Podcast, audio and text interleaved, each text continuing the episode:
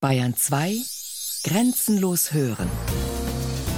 Zeit für Bayern. Features aus dem ganzen Freistaat. Sonn- und Feiertags kurz nach 12.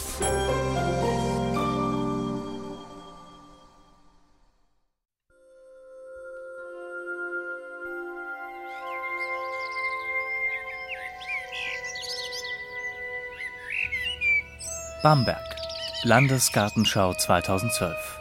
Prolog. An der Stadtgrenze Bambergs im Süden der Hain. Ein Landschaftspark an der Regnitz nach dem Vorbild des englischen Gartens in München. Am anderen Ende im Norden Bambergs der seit je vernachlässigte Stadtteil Gaustadt. Ein Arbeiterviertel, das sich um die Baumwollspinne und Weberei Erlangen-Bamberg, kurz Erba, im 19. und 20. Jahrhundert entwickelte. Die Erba. 18,5 Hektar Industriefläche auf einer Insel in der Regnitz. Ein Fabrikgebäude, Werkswohnungen, ein Wasserkraftwerk und eine Schleuse am Fluss. Mit dem Niedergang der Textilindustrie in Franken kam auch für die Erba das Ende. 1992 schloss das Werk endgültig. Das Gelände wurde zur Industriebrache. Die Gebäude verfielen, der Boden war verseucht und vergiftet. Die Erberinsel wurde zum Spekulationsobjekt irischer Investoren, die das Gesamtgelände kauften, in der Hoffnung, eine satte Ernte einzufahren, was sich in Zeiten der Wirtschafts- und Finanzkrisen als vage erwies. Mal 80, mal 120, mal 200 Millionen Euro sollten investiert werden. Die Zahlen schossen ins Kraut.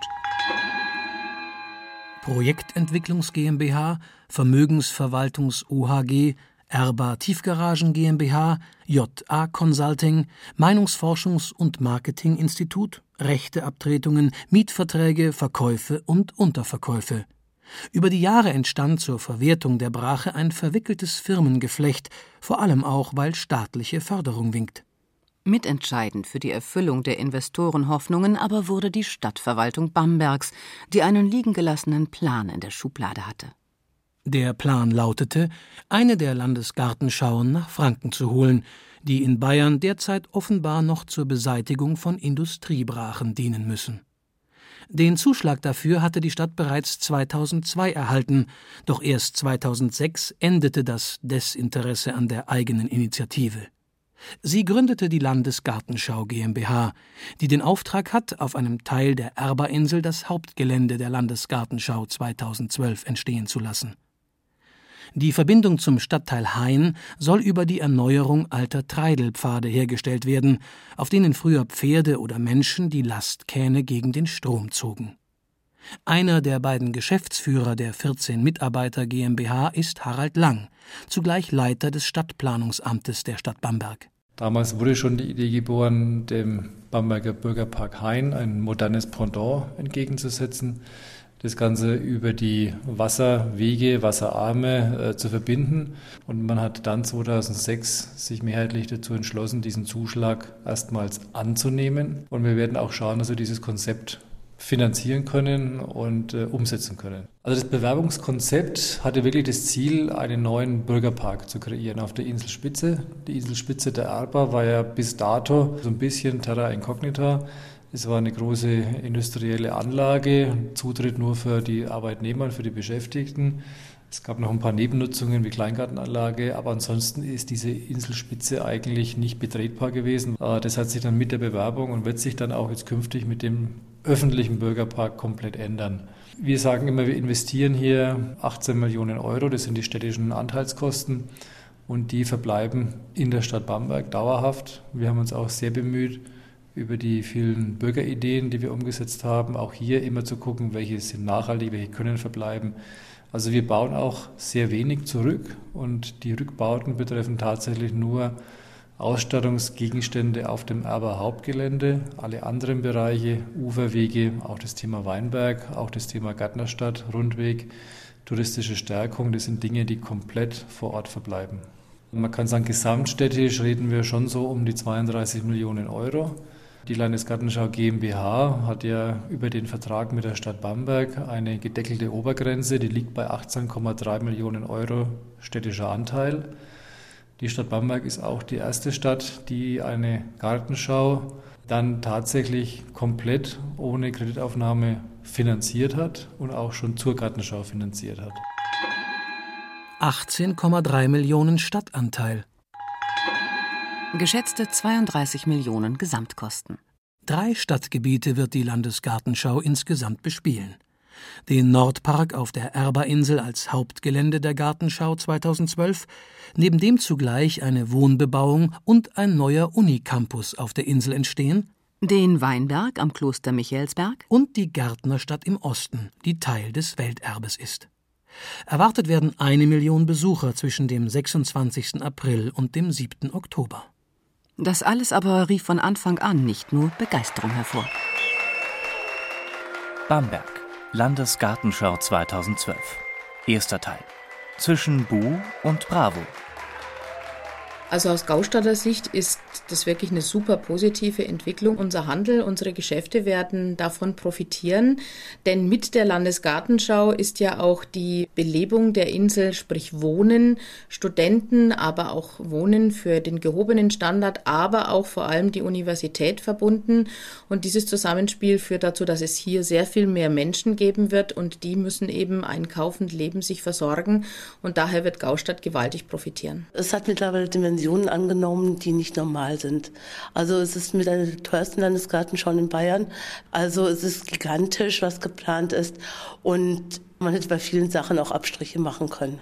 Also dass generell diese Treidelwege, die es ja in Bamberg gab, hier wieder der Öffentlichkeit in einigen Teilbereichen zugänglich gemacht wurde, halte ich für sinnvoll. Am Schiffbauplatz für uns Gartenbesitzer selbst mit der Einfädelung des Uferwegs ist die Intimität der Gärten verloren gegangen. Unsere Erfahrungen sind, dass der sehr niedrig gestaltete Gartenzaun hat die Leute zum Feiern in den Gärten eingeladen. Die sind dann gnadenlos drüber hinweggestiegen, haben dort Pflanzen zerstört, Mobiliar zerstört, haben alle möglichen Exkremente hinterlassen. Wir befürchten, dass auch während der Landesgartenschau genauso randaliert und die Gärten verwüstet werden. Die Gegner führten ihre Bedenken ins Feld. Ein Aufschrei der Kleingärtner auf der Erberinsel, die um ihren Bestand fürchteten, heftige Kundgebungen der Gartenbesitzer zwischen Gaustadt und Innenstadt, die Teile ihrer Gärten am Regnitzufer zurückgeben mussten, Abrissgenehmigung eines denkmalgeschützten Schleusenwärterhäuschens auf der Insel durch die Welterbestadt, die schiere Größe und das künftige Aussehen der neuen Wohnhäuser am Fluss, der sogenannten Wasserhäuser, die von den irischen Investoren gebaut werden, die hohen Kosten des Gesamtevents, ein schräg in den Boden des Gärtnerviertels gebauter Aussichtsturm aus Stahl und Glas, all dies sorgte für erheblichen Unmut. Interessengemeinschaften und Bürgerinitiativen schmetterten der Landesgartenschau ihr Kontra entgegen.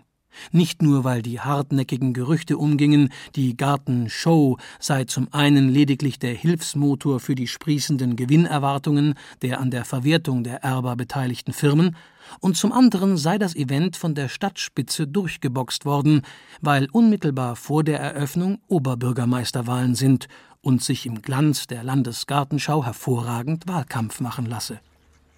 Doch auch die Befürworter der Landesgartenschau hatten ihre Argumente parat die Zuschüsse des Landes Bayern, die dank der Gartenschau nach Bamberg fließen, die Beseitigung einer Industriebrache, die Aufwertung des Stadtteils Gaustadt durch einen völlig neuen Park, das Wiedererstehen des alten Treidelpfades entlang des Flusses quer durch Bamberg, das Entstehen eines neuen Wohngebietes auf der Erberinsel im Wohnraum knappen Bamberg und ein komplett neuer Campus für die ständig unter Raumnot leidende Universität auf der Regnitzinsel.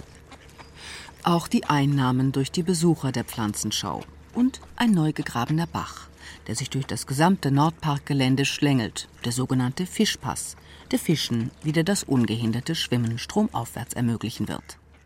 Harald Lang kennt Pro und Contra.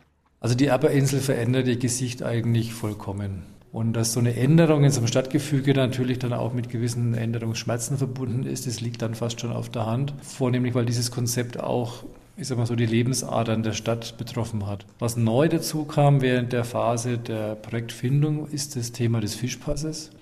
Der war damals in der Bewerbung zur Gartenschau noch nicht enthalten. Das heißt, hier bestand die einmalige Chance, durch eine ökologische Umgehung des Wasserkraftwerkes hier diese Durchgängigkeit der Regnitz herzustellen. Wir haben den Kleingarten sozusagen neu strukturiert und auch mit einer Durchwegung versehen und wir haben solche fantastischen Aussichtspunkte wie die Inselspitze überhaupt erstmal erlebbar gemacht. Also eine dieser künftigen Aufgaben der Erberinsel ist das Thema Universität. Auch die Universität kam ähnlich wie der Fischpass im Laufe des Projektes dazu. Das sind aber genau diese Initialzündungen, die man mit Projekten wie einer Gartenschau, äh, denke ich, auch im Visier hat. So konnte dann tatsächlich ein universitärer Standort auf der Erberinsel gebildet werden. Und die Universität wird auch im Juli 2012 fertiggestellt werden. Hier arbeiten dann auch 4.000 bis 5.000 Studenten. Und in ähnlicher Weise haben wir dann auch dieses Gartenschau-Konzept mit dem neuen Bauquartier für den Wohnungsbau verbunden. Es entstehen jetzt aktuell die ersten beiden Wasserhäuser. Auch diese werden zur Gartenschau relativ weit gedient sein.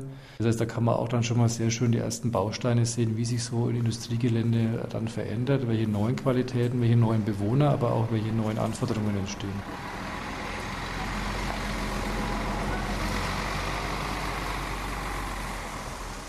Die Landesgartenschau ist eine Erfolgsgeschichte.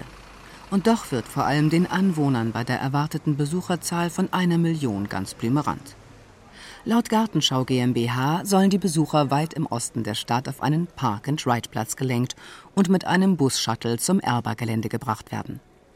Dort wurde ein eigenes Busterminal errichtet, das im Schnitt täglich 120 Busse anfahren werden. Zu den Kernzeiten und an den Wochenenden wird es voraussichtlich noch deutlich enger. Der Autoparksuchverkehr lässt zudem Lärm, Abgase und Erschütterungen erwarten. Der Nordpark selbst hat keinen Großparkplatz. Was das bedeuten kann, zeigte ein Baustellenfest auf der Insel. Nichts ging mehr. Alles zugeparkt im weiten Umkreis. Einfahrten und Anwohnerparkplätze wurden nicht geschont. Die Geschäftsleute rund um die Erberinsel hingegen freuen sich. Die Universität freut sich über den neuen Campus, Gaustadt freut sich über den neuen Park, die neuen Bewohner werden sich freuen, die Fische freuen sich, denn 15 heimische Arten nutzen bereits die Wasserverbindung des Fischpasses. Das Nachsehen aber hatten die auf der Insel lebenden Tiere, die durch die Neubebauung vertrieben wurden. Die restliche Natur musste der Kultur weichen.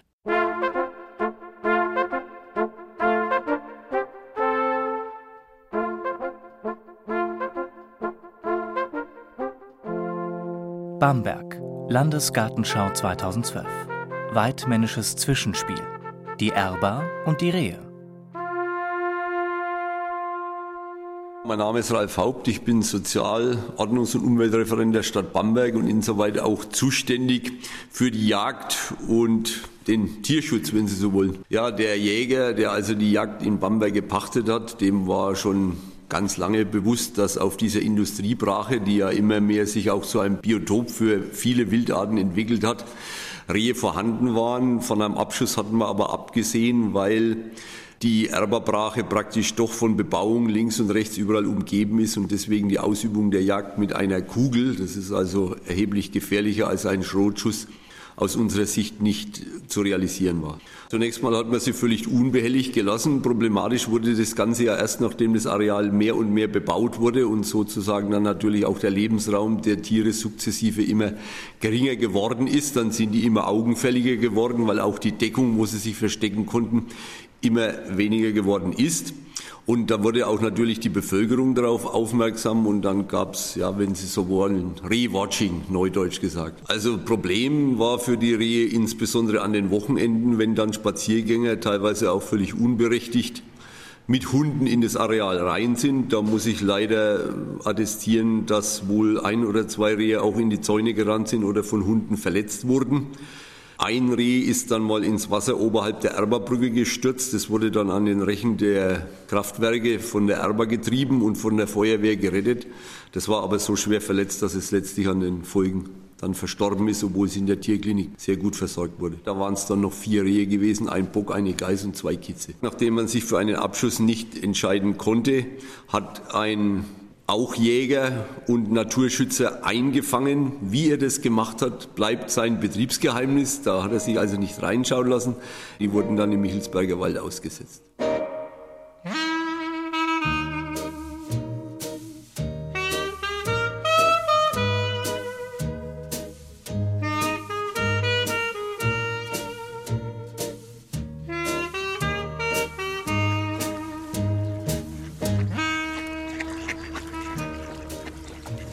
Bamberg, Landesgartenschau 2012. Zweiter Teil, der Nordpark. Gut 400 Meter ist der Park breit, über einen Kilometer lang. 400 Bäume wurden in ihm eingepflanzt, 5500 Sträucher, 50.000 Stauden und Bodendecker gesetzt. Der neue Park wird zur Landesgartenschau blühen. Das ehemalige Fabrikgelände hat sein Aussehen verändert, besonders durch den Fischpass mit seinen vielen Brücken, Furten, Wasserspielplätzen, Badestellen und seiner Sandmagerrasenbepflanzung. Am augenfälligsten auf dem Gelände ist neben dem alten Erberturm, in dem eine Ausstellung zur Industriegeschichte des Geländes gezeigt wird, die sogenannte Pyramidenwiese mit drei bis zu sechs Meter hohen Graspyramiden, die es in sich haben. Errichtet wurden die Pyramiden mit dem Erdaushub des Fischpasses und sie deckeln zugleich erhebliche Müllaltlasten der ehemaligen Fabrik, die auf dem Gelände verblieben sind. Eine Auswaschung und damit das Einsickern von Giftstoffen in das Erdreich soll eine eingezogene Zwischendecke verhindern, über die eine 1,50 Meter dicke Schicht aus Stein, Sand, Lehm und Erde gelegt wurde. Der gefundene Giftmüll wie Asbest oder Lacke der illegalen Deponie der Fabrik wurde abtransportiert. Eine Beseitigung des gesamten Mülls und des Abraums sei indessen aus wirtschaftlichen und ökologischen Gründen nicht sinnvoll gewesen, so der Geschäftsführer der Landesgartenschau Harald Lang. Ob diese Art der Müllversteckung künftig auch dem Bamberger Häuslebauer erlaubt sein wird, war nicht herauszufinden.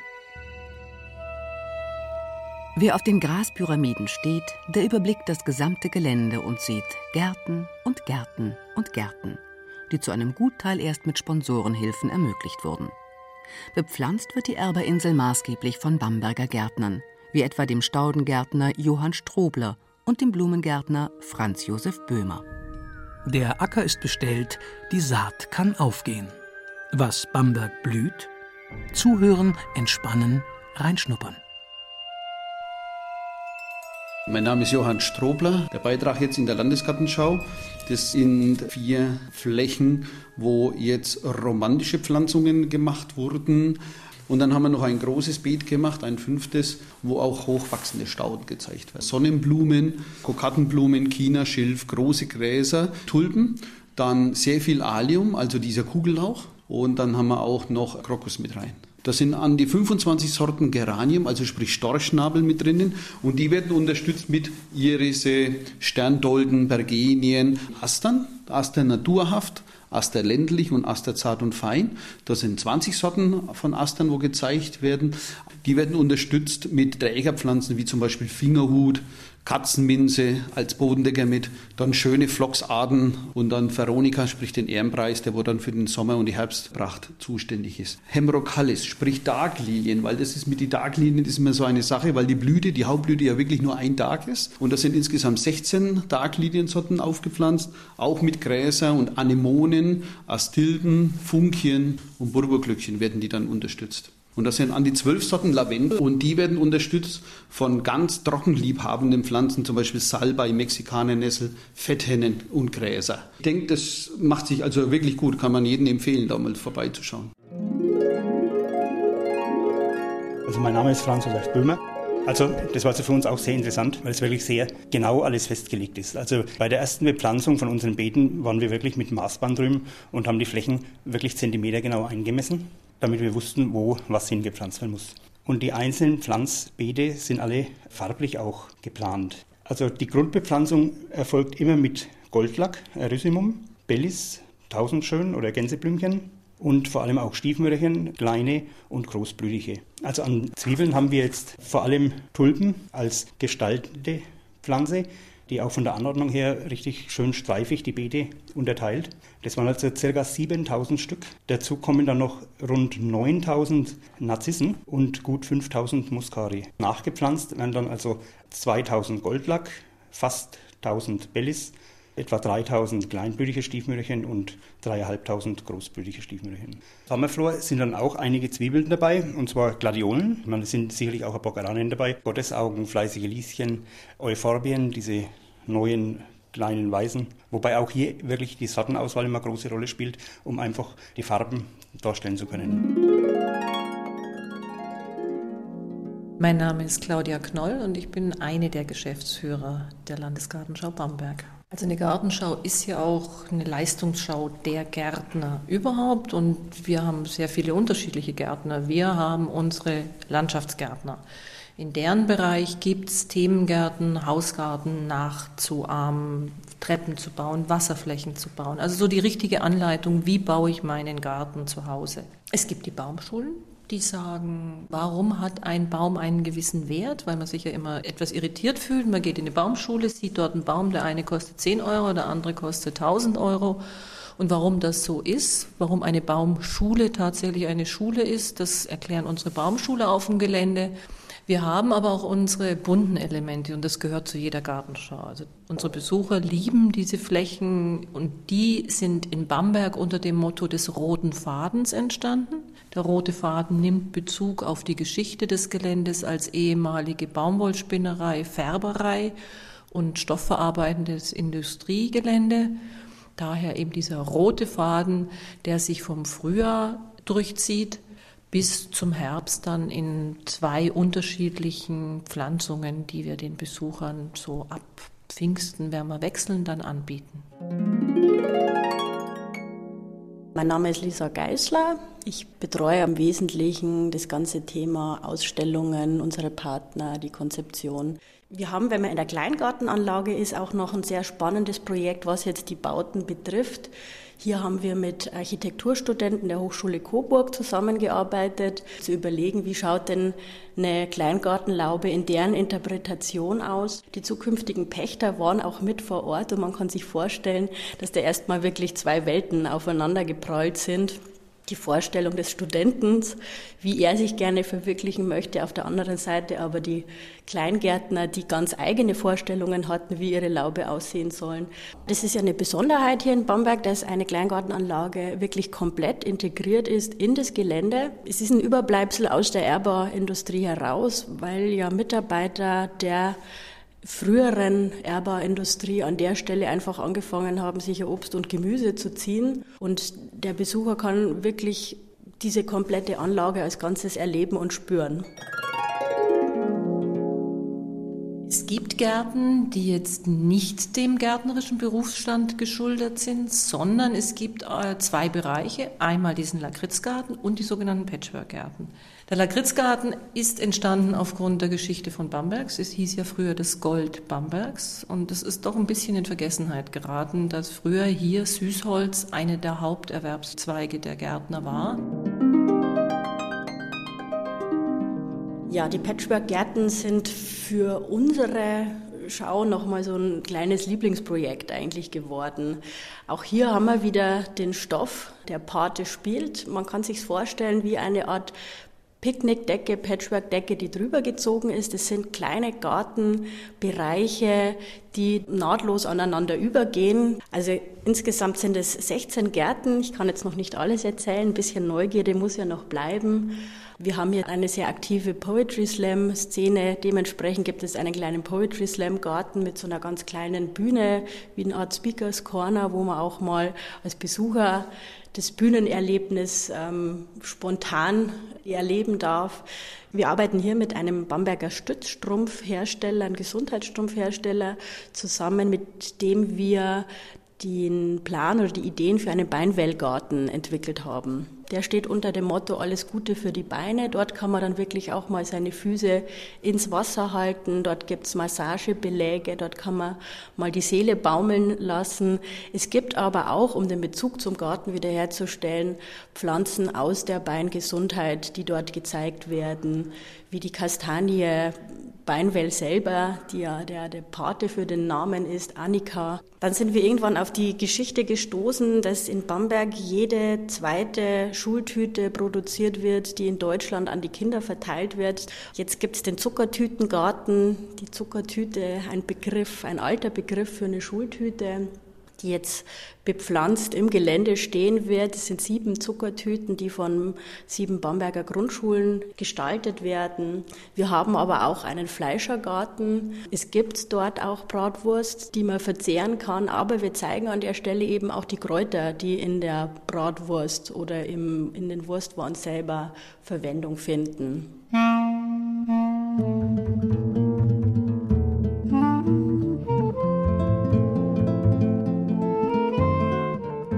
Wir laden unsere Besucher natürlich auch ein, das Gelände als einen ganz entspannten Tag zu genießen. Dazu gehört Musik, dazu gehört auch Tanz, dazu gehört aber auch gärtnerische Information. Und wir haben einige Highlights. Dazu gehört Revolverheld, dazu gehört genauso unser Gildo Horn, der Bezug nimmt wieder auf einen der Patchwork-Gärten. Dazu gehört aber auch klassisches Programm, ein Nachtprogramm mit beleuchtetem Gelände, mit Fackeln, ein Sommerfest, ein Frühlingsfest. Also es ist sehr, sehr umfangreich.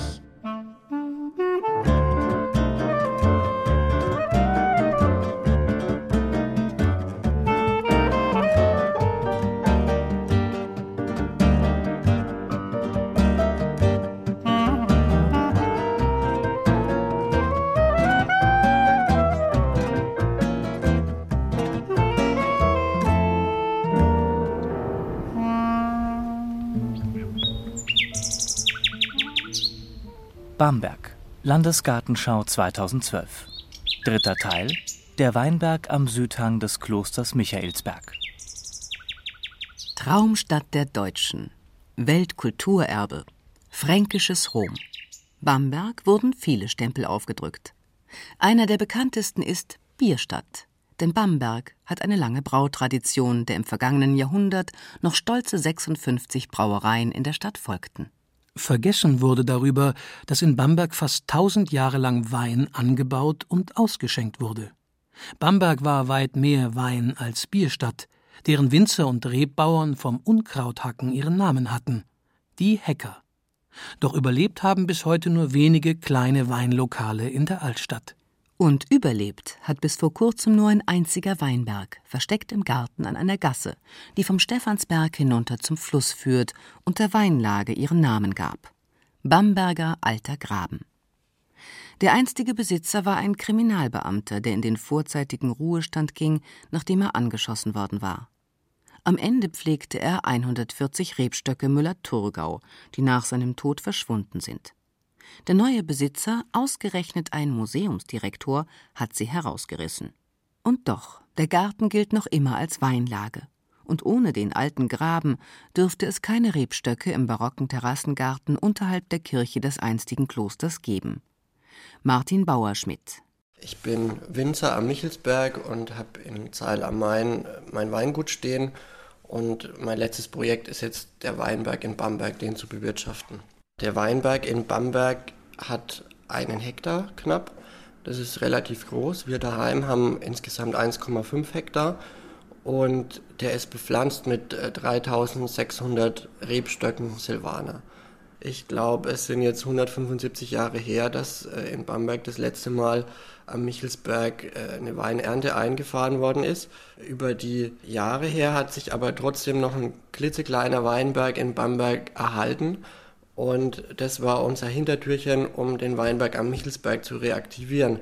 Denn man kann nicht einfach einen neuen Weinberg erstellen, wo man möchte, sondern das muss einen räumlichen Zusammenhang in einem Weinbaugebiet herrschen. Und da in Bamberg ein kleiner Weinberg besteht, ist Bamberg offiziell noch Weinbaugebiet und deshalb kann man das Weinbaugebiet dann auch vergrößern. Von Anfang an aber regte sich auch hier heftiger Widerstand gegen den Weinberg. Eine Bürgerinitiative gründete sich, die frühzeitig das Gras wachsen hörte und mit weit über 5000 Unterschriften einen Bürgerentscheid auf den Weg brachte. Grund der Südhang des Klosters Michaelsberg wurde als Streuobstwiese genutzt. Über 80 alte Obstbäume sollten fallen. Die Initiative hatte Erfolg. Um das teure Entscheidverfahren zu vermeiden, beugte sich der Stadtrat einem Kompromiss. Für die Obstbäume wurden Ersatzpflanzungen angelegt, nicht alle Bäume wurden gefällt, der Weinberg wurde verkleinert und vor allem, er wird nicht konventionell, sondern ökologisch betrieben. Das bedeutet, dass ich halt nur biologische Spritzmittel verwenden darf, wie Kupfer und Schwefel und also alles, was halt im regulären Bioanbau auch angewendet wird. Es hat viel Überzeugungsarbeit gekostet, die Gegner dann mit ins Boot zu holen. Ich glaube, ganz begeistert waren die am Ende dennoch nicht, aber jetzt ist diese negative Stimmung, die am Anfang ziemlich groß war, vorbei. Also wenn ich mich jetzt mit den Leuten unterhalte, dann sind die happy und begeistert und, und sagen, der Weinberg, äh, das sieht aus, wie wenn der schon immer da wäre und der, der passt super in das Gesamtbild, wenn man das vom Rosengarten aus betrachtet. Es ist auch nicht aufdringlich, es ist umrahmt von Bäumen, durchsetzt von Bäumen. Also es ist auf jeden Fall keine reine Monokultur. Das passt einfach gut dazu. Die Reben müssen ja zwei Jahre vorher mindestens gepflanzt werden, um dann pünktlich den Ertrag zu bekommen. Die Reben wiederum müssen ein Jahr vorher bestellt werden. Also es ging dann zügig voran, wie die Entscheidung getroffen worden ist. Also wir haben jetzt den ersten Wein geerntet und ich bin sehr zufrieden. Also das Mostgewicht war sehr hoch. Das war fast eine Auslese. Das hatte so 98, 99 Öchsle. Also wird eine kräftige Spätlese. Die werde ich trocken ausbauen und das wird ein sehr edler Wein und ähm, der kommt dem, der Lage auf jeden Fall gerecht. Eines scheint gewiss.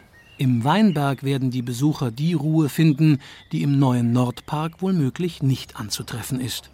Das Ende der Bauarbeiten am Universitätsgebäude ist erst für den Frühsommer angekündigt und die Arbeiten an der Wohnbebauung gehen vermutlich auch während der Schau unvermindert weiter, allenfalls versteckt hinter einem Sichtschutz. Ob weitergebaut wird, ob Baustellenfahrzeuge und Baulärm während der Gartenschau für Unruhe sorgen, darüber wird keine genaue Auskunft gegeben. Nach Angaben der Landesgartenschaugesellschaft sind laut städtebaulichem Vertrag lärmende Einflüsse auf die Landesgartenschau untersagt. Doch was lärmende Einflüsse sind und wo die Lärmgrenze liegt, ist offen.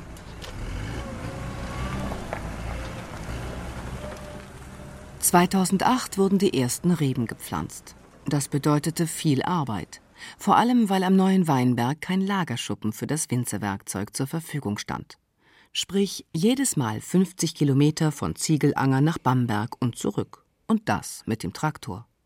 Doch der Aufwand hat sich gelohnt. Der Jungfernwein wurde bereits im vergangenen Herbst geerntet. Die Bezeichnung steht fest. Die Bezeichnung ist sogar sehr wichtig, dass der Wein geprüft werden kann. Die Lage ist ein Kriterium der Qualitätsweinprüfung und der Weinberg heißt jetzt offiziell Bamberger Michaelsberg. Der Wein heißt dann Silvaner vom Bamberger Michaelsberg. Der erste Ertrag jetzt war noch sehr gering und da hatten wir jetzt um die 1500 Liter und äh, das wird in halbe Liter Boxbeutel abgefüllt und das gibt dann 3000 Flaschen. Der Regelertrag wird so um die 7.000 bis 8.000 Liter sein und diese 7.000 bis 8.000 Liter in 3 Liter Boxbeutel wird dann ungefähr 10.000 Boxbeutel ergeben im Regelertrag. Preislich wird er über 10 Euro liegen. Also ich habe da Weinfachberater hinzugezogen, die da Erfahrung haben mit anderen vergleichbaren Lagen und die gaben mir da die Empfehlung, ähm, den Preis so anzusetzen. Zum einen liegt der Preis schon an der Qualität, zum anderen natürlich auch an der prestigeträchtigen Lage alle brennen darauf, äh, den Wein zu probieren. Ich habe schon ganz viele Anfragen bekommen und da sind schon nette Geschichten dabei. Manche, die haben in der Kirche geheiratet, manche sind ausgewandert. Einer war zum Beispiel in Paris, der ist jetzt dort Sommelier, also Weinkenner, Weinberater und der kommt aus Bamberg und den würde es brennend interessieren, wie der erste Wein von Michelsberg schmeckt. Also das sind schon ganz interessante Geschichten dahinter.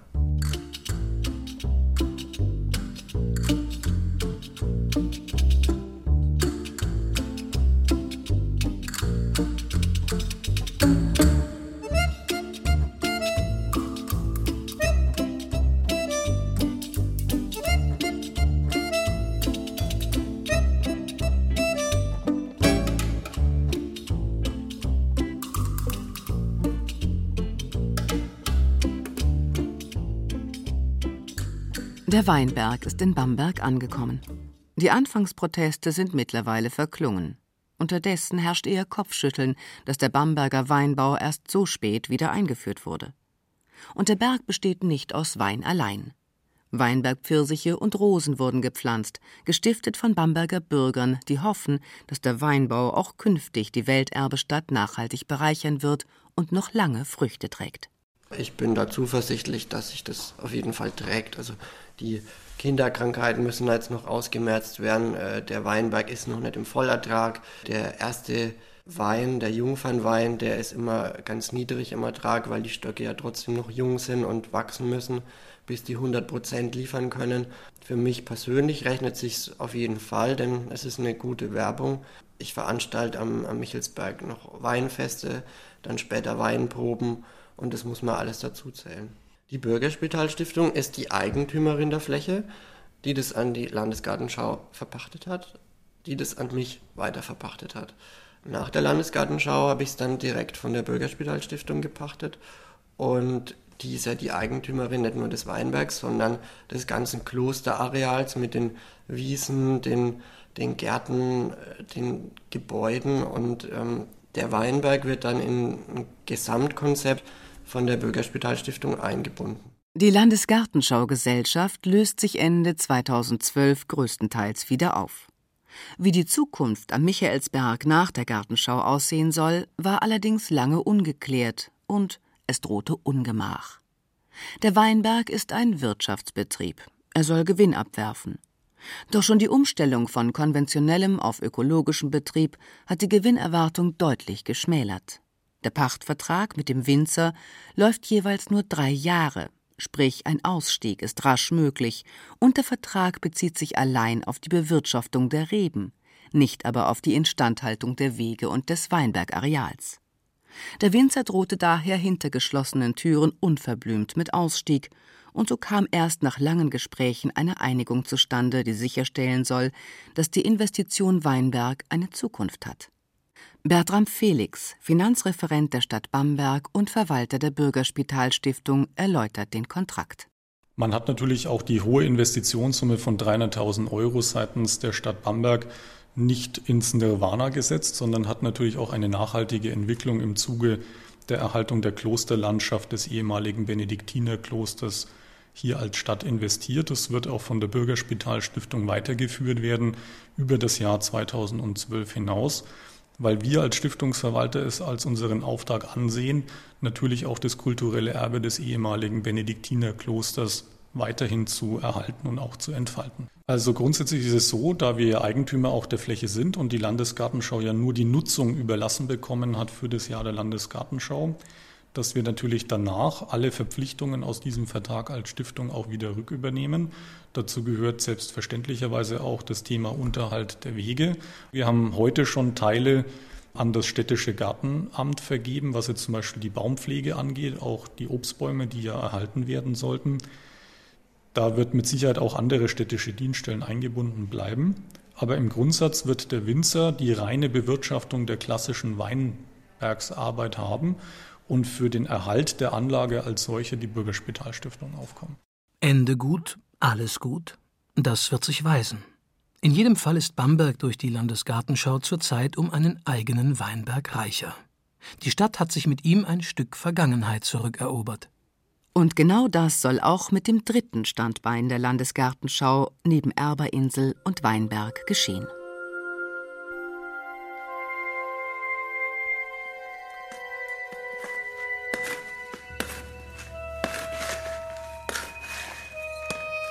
Bamberg, Landesgartenschau 2012. Vierter Teil. Die Gärtnerstadt. Über sechs Jahrhunderte lebte Bamberg hauptsächlich vom Gemüseanbau. Die Bamberger haben nicht umsonst Land auf, Land ab davon ihren Spitznamen bekommen, die Zwiebeltreter. Damit eine Gemüsezwiebel reifen kann, müssen die oberirdischen grünen Austriebe entfernt werden. Die Bamberger erledigten das mit einem gekonnten Tritt. 540 Gärtnermeister hatte die Stadt noch Mitte des 19. Jahrhunderts, dazu 400 Gesellen in über 500 Betrieben, die ihre Sämereien, getrocknete Gemüse und Gewürze bis nach Antwerpen oder Kärnten lieferten. Das freilich ist längst vorbei. Aus Bambergs Blüte wurde Bambergs Mauerblümchen. Die meisten Anbauflächen wurden äußerst gewinnbringend als Bauland verkauft. Die weltweite Konkurrenz machte den Bamberger Gärtnern den Garaus. Zumindest fast, denn auf dem Kaulberg haben einige wenige überlebt und ebenso rund um die Kirche St. Gangolf. Rund 20 Familien versuchen weiter von der Gärtnerei zu leben. Bei der Ottokirche inmitten Bambergs liegt das eigentliche Gärtnerviertel. Bis heute haben sich in der Stadt gut 250 denkmalgeschützte einstöckige Gärtnerhäuser erhalten, mit ihrer typischen Mitteltoreinfahrt und den dahinterliegenden Feldern. Kaum einer aber nutzt mehr seine Felder. Der Anbau lohnt sich nicht, und obwohl die Stadt Bamberg ihren Titel Welterbe besonders auch den Gärtnern verdankt, wurden sie bislang nicht aus dem Dornröschenschlaf geküsst. Genau das aber ist eines der Ziele der Landesgartenschau. Und die Mühe könnte sich dauerhaft auszahlen, denn seit Jahren schon setzen Verbraucher nicht nur auf biologischen, sondern vor allem auf regionalen Anbau. Keine abertausende Kilometer Flug- oder Lkw-Transportwege, keine geschmackfreie Billigware, das ist ein Trumpf. Der regelmäßig in Bamberg stattfindende kleine Bauernmarkt mit Anbietern aus Stadt und Umland ist schon jetzt ein Renner, denn die Bauern des Bamberger Landes und die Stadtgärtner haben Spitzenerzeugnisse zu bieten, wie etwa die Kartoffelsorte Bamberger Hörnla, die als Delikatesse der Gourmetküche gilt. Mit den Preisen der Importmassenprodukte werden die Gärtner zwar auch künftig nicht ganz mithalten können, aber das sollen sie auch gar nicht. Spitzwirsing oder Pastinaken, die nur noch selten angebauten Nischenprodukte der fränkischen Gemüsebauern, punkten mit Qualität statt Quantität. Ein Beispiel dafür der Süßholzanbau, der den Gärtnern einst schwindelnde Gewinne sicherte. Heute ist er fast vergessen, das aber soll sich ändern und den Anschub dafür hat die Landesgartenschau gegeben. Erreicht sie dieses Ziel, könnte sich ein totgesagtes Gewerbe als Wachstumsbranche erweisen, die in der Vergangenheit wurzelt, um in der Zukunft zu blühen. Unter dem Dach des Welterbezentrums Bamberg sollen mit dem Schlagwort urbaner Gartenbau rosige Zeiten anbrechen, und die ersten Knospen treiben bereits aus. Ein Sortengarten entsteht. Das Gärtner- und Heckermuseum wird renoviert, die Gärtnereien werden für Besucher erlebbar sein und die Bamberger Gärtner haben sich unter dem Logo Gutes aus der Gärtnerstadt zusammengeschlossen, um ihre Regionalprodukte besser zu vermarkten. Vielleicht die letzte Überlebenschance für die Letzten ihrer Zunft in Bamberg. Die Bamberger Gärtnerstadt. Neues soll entstehen, Altes bewahrt werden. Mein Name ist Ralf Böhmer, ich bin Diplom-Ingenieur Gartenbau und ich bin Gärtner. Meine Schwester ist Floristin und äh, wir betreiben die Gärtnerei seit 2006, haben sie von unseren Eltern übernommen. Es wird im Zuge des urbanen Gartenbaus ein Rundweg durch die Gärtnerstadt aufgebaut, der dann von den Besuchern der Landesgartenschau praktisch mit begangen werden kann. Natürlich sind wir nicht auf dem Gelände der Landesgartenschau vertreten, aber es ist natürlich nicht so weit von der Landesgartenschau entfernt. Das sind Luftlinie 500, 700 Meter. Und im Endeffekt ist dieser Rundweg ein äh, Weg durch die untere und obere Gärtnerei, mit Infostelen, mit Stellen, wo man sich informieren kann, die dem Touristen ermöglichen sollen, die Gärtnerstadt zu erleben. Also mein Name ist Diana Büttner, ich arbeite im Zentrum Welterbe Bamberg, der Stadt Bamberg und bin hier ähm, unter anderem für das Projekt Urbaner Gartenbau zuständig. Eine spezielle Maßnahme unter anderem ist der Sortengarten, der sozusagen zum Erhalt unseres grünen Erbe dient, den wir aktuell neben dem Museumsgarten des Gärtner-Hecker-Museums anlegen. Die Besucher des Gärtner-Hecker-Museums können neben dem ähm, Schaugarten um 1900 auch die ganze Vielfalt der Bamberger Lokalsorten sehen. In den letzten Jahrzehnten gingen immer wieder Bamberger Lokalsorten verloren. Das sind Haussorten, die dann mit Aussterben einer Gärtnerei oder Aussterben einer Generation von Gärtnern, die eben das Betrieb, den Erhalt oder die Züchtung betrieben hat, somit verschwunden sind. Und um diesem Aussterben in Anführungszeichen der Bamberger Lokalsorten entgegenzuwirken, möchten wir sie da in dem Garten erhalten, zeigen, präsentieren, aber auch weiter vermehren. Also wir haben unter anderem also verschiedene Kartoffelarten, neben der Art der Kartoffel verschiedene Sorten, das Bamberger Handler, eine schwarzblaue aus dem Frankenwald, dann aber auch unterschiedliche Sorten von Wirsching, also unterschiedliche Haussorten, die wir hier in Bamberg noch haben, ähm, dann soll Butterkohl, Bamberger Rettich angebaut werden, Bamberger Knoblauch und im Vergleich dazu auch französischer Knoblauch, dass man auch die Gegenüberstellung mal hat, wie sieht welcher aus. Wir denken natürlich weiter als bis zum Ende der Landesgartenschau, gerade auch speziell was den Sortengarten betrifft. Wir suchen hier gerade ähm, Betriebsformen, um ihn zukunftsfähig zu machen, um ihn eventuell auch zu expandieren, das heißt auf mehreren Feldern ähm, in der Innenstadt ähm, zu betreiben.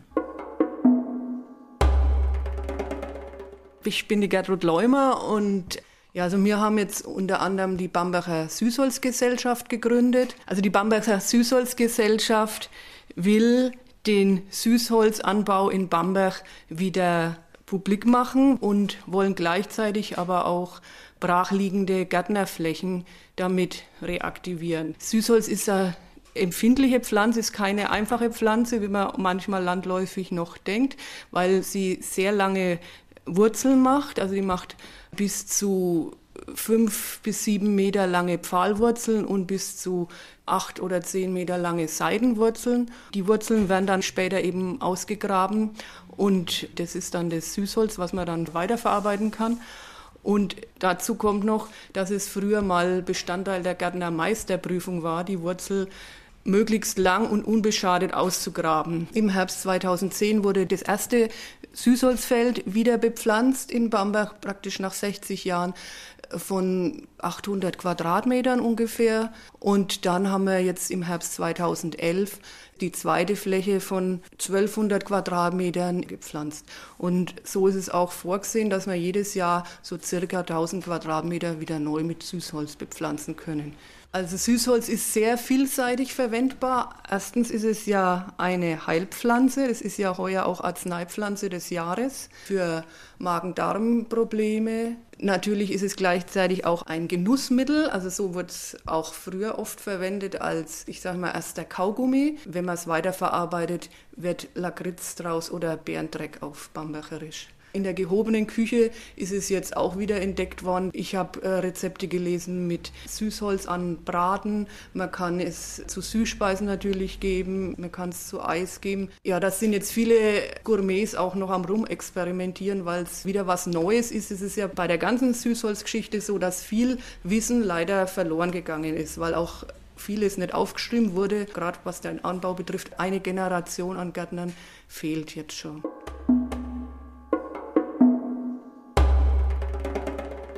Mein Name ist Pangratz Täube. Ich bin Gärtner von Beruf, habe selbst eine Gärtnerei in Bamberg und bin Vorsitzender des Vereins Gärtner- und Heckermuseum. Naja, man hat eigentlich nicht das Museum so eingerichtet damals, wie es zu der Zeit möglich war. Man hat viele Exponate gesammelt, man hat sie zwei- und dreifach und vierfach zusammengetragen, hat es alles in dem Haus untergebracht. Wir haben kein Depot gehabt, das musste alles im Museum untergebracht werden, in den Schränken, in den Truhen. Und das ist natürlich auch der Grund, dass jetzt ein ganz äh, neues Museum entstehen soll, dass wir dort äh, die Exponate zeigen will, wie mit ihnen gehandwerkt worden ist, wie mit ihnen gearbeitet worden ist. Und letzten Endes ist ein Depot von der Stadt Bamberg jetzt gebaut worden, wo die Teile, die dann immer zu Ausstellungen wieder gebraucht werden, rübergeholt werden ins Museum. Also es wird halt so gezeigt, wie man im 19. Äh, Jahrhundert gelebt hat, in diesem äh, speziellen Gärtnerhaus.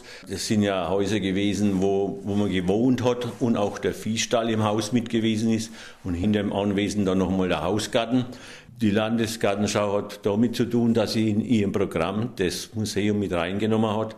Schon allein, weil sie sich äh, vorstellen, dass es ein Anziehungspunkt wird man muss sich mal vorstellen, die Gärtner waren in Bamberg ein dominiertes Unternehmen. Die waren eine der größten Gruppen, die in Bamberg da gelebt haben. Aber ich sehe schon eine Chance, wenn jetzt die Stadt Bamberg mithilft, dass man insgesamt vor allem junge Leute nochmal begeistern kann, in den Beruf einzusteigen. Es wird auch äh, wieder welche geben, die machen den Hausverkauf. Es ist insgesamt eine sehr positive Sache, dass die Stadt Bamberg jetzt durch den Programm Urbaner Gartenbau letzten Endes was unternimmt. Vielleicht, ich habe mir das manchmal schon gedacht, vielleicht hat man zu spät erkannt, wie wichtig die Bamberger Gärtner eigentlich in dieser Stadt sind. Ob Bamberg die Finanzen für die Entwicklung der Gärtnerstadt bereitstellen kann, muss die Zukunft zeigen. Die Stadt ist wie alle Kommunen verschuldet. Bamberg steht nach Angaben aus Stadtratskreisen mit rund 31 Millionen in der Kreide. Der städtische Anteil von 18,3 Millionen an der Landesgartenschau wird daher überaus skeptisch gesehen. Seit 1994 finden Landesgartenschauen alle zwei Jahre in Bayern statt. Hof, Amberg, Neumarkt, Memmingen, Kronach, Burghausen, Marktredwitz, Neu-Ulm, Rosenheim und nun Bamberg. Keine der Städte hatte den zu leistenden Geldbeitrag einfach so übrig. Anderes musste dafür zurückstehen. Das gilt 2012 auch für Bamberg. Schulen müssen seit langem dringend renoviert werden. Ganze Straßenzüge erinnern eher an die Bronx als an ein hübsches fränkisches Städtchen. Die soziale Komponente im Wohnungsbau spielt derzeit keine allzu große Rolle mehr, und das sind nur drei Beispiele. Über 18 Millionen aus der Stadtkasse für die Gartenschau, 32 Millionen Gesamthaushalt für ein einzelnes Event, das vom 26. April bis zum 7. Oktober 2012 gerade einmal 165 Tage dauert. Das ist vielen viel zu viel Geld. Abseits der Gartenschau Hochglanz-Werbebroschüren und der Jubelerfolgsmeldungen wird daher auch in Bamberg weiter über Sinn und Unsinn von Landesgartenschauen gestritten und weiter debattiert, ob das im Haushalt der Stadt nun fehlende Geld anderswo nicht weit besser angelegt gewesen wäre, auch wenn es dafür nun zu spät ist. Sicher ist, die sowieso schon verschuldeten bayerischen Städte zahlen ihre Landesgartenschaubeiträge noch sehr lange ab. Und so wird auch in Bamberg die Landesgartenschau 2012 noch lange zwischen Bu und Bravo stehen.